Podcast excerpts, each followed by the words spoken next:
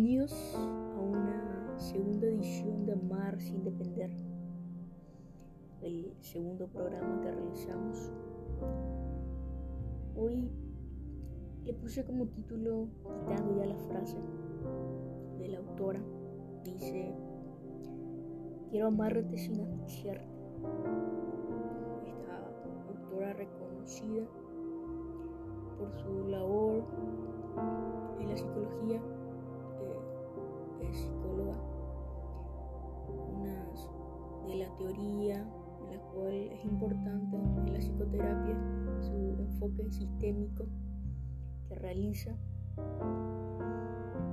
Hoy es importante esta frase y sobre todo lo que va a decir esta autora hoy, cómo va a desarrollar y cómo se va a desarrollar y empezamos de esta forma sus frases para poder desglosarla. Dice, quiero amarte sin asfixiarte, apreciarte sin juzgarte, unirme a ti sin esclavizarte, invitarte sin exigirte, dejarte sin sentirme culpable, criticarte sin herirte y ayudarte sin menospreciarte. Si puedo obtener lo mismo de ti, entonces realmente podemos encontrarnos y enriquecernos mutuamente. Quería solamente hacer un énfasis al final. En el primer programa decía Liz Perls nuevamente, cuando realmente nos encontramos, dice, será maravilloso.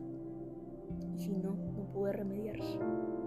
Aquí un poco coinciden los autores diciendo, si puedo obtener lo mismo de ti, entonces realmente podemos encontrarnos y enriquecernos mutuamente.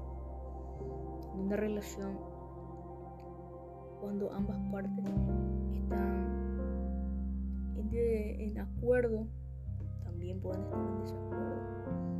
Pero lo que veremos a continuación va a llegar a ser mucho mayor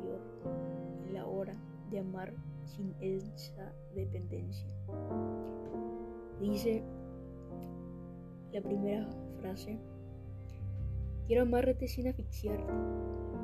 La autora habla del amor al otro, eh, permitiéndole ser eh, libre a él o a ella, para que sea libre para desarrollar su personalidad, sus creencias y valores sobre todo tratar desde el respeto, buscar que la persona sea auténtica, que ella sea ella misma o él mismo. El segundo es apreciarte sin juzgarte, apreciar a la persona sin juzgarla, tratar de buscar todos los días esa ayuda, ayudar el equilibrio de estar para la otra persona y de seguir adelante. Unirme a ti sin esclavizarte. Nuestras uniones de pareja no pueden, convertirse en una esclavitud. No se trata de establecer un vínculo entre un amo y un esclavo, totalmente.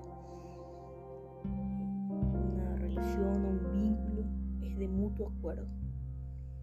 No, no es que un amo existe un amo o un esclavo. No, se trata de eso, el amor. El cuarto sería invitarte sin exigirte. Hacia una invitación cordial para que nos acompañe en el camino, pero dicha compañía no se puede exigir, no se puede obligar a nadie. La autora habla de un acompañamiento, de ese eh, que pueda, sin obligarse en ningún momento en el transcurso del camino a nadie. Al contrario, que esto pueda ser consensuado y acuerdo. Dejarte sin sentirme culpable. Si en un momento quisiera caminar solo, entonces cuando se pueda recobrar la libertad sin remordimiento no sentirse culpable.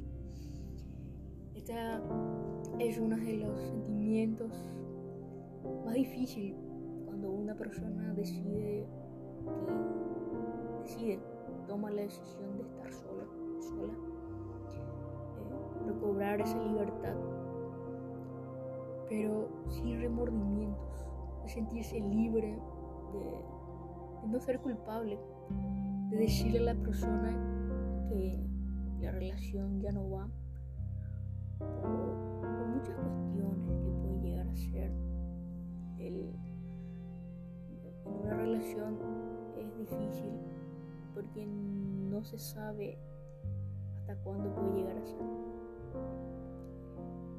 Una de las psicólogas reconocidas también, y pronto hablaremos de ella, es Silvia Congos.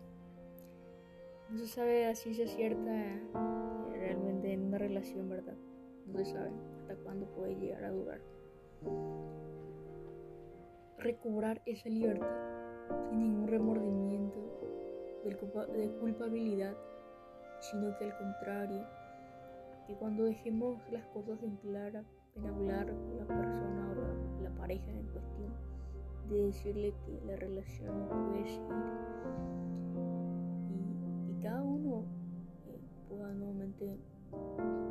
ser libres, recobrar esa libertad. Y que nuevamente resaltando la frase de Prince diciendo si algún punto nos encontramos será maravilloso otra vez. Si no cada uno ha tomado ese camino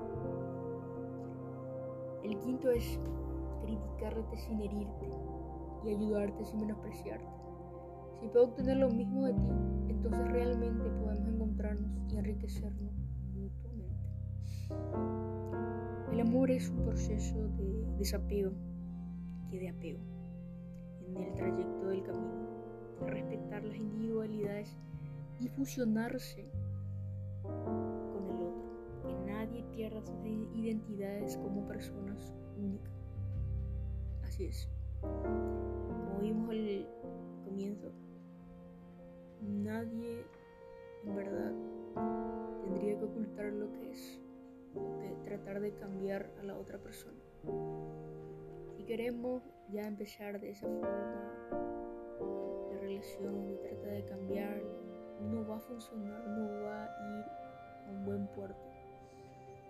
Entonces es importante respetar las individualidades de la otra persona. Para que, como dice, para que nadie pierda sus identidades.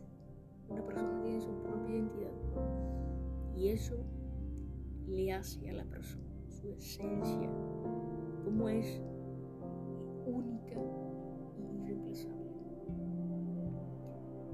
Bueno, eh, Virginia Satir habla de esto, de sus frases. Podemos tratar de desglosar un poco más qué es realmente el amor sin depender. Ama, pero sin dependencia nos volveremos a encontrar en otra edición de Amar sin dependencia.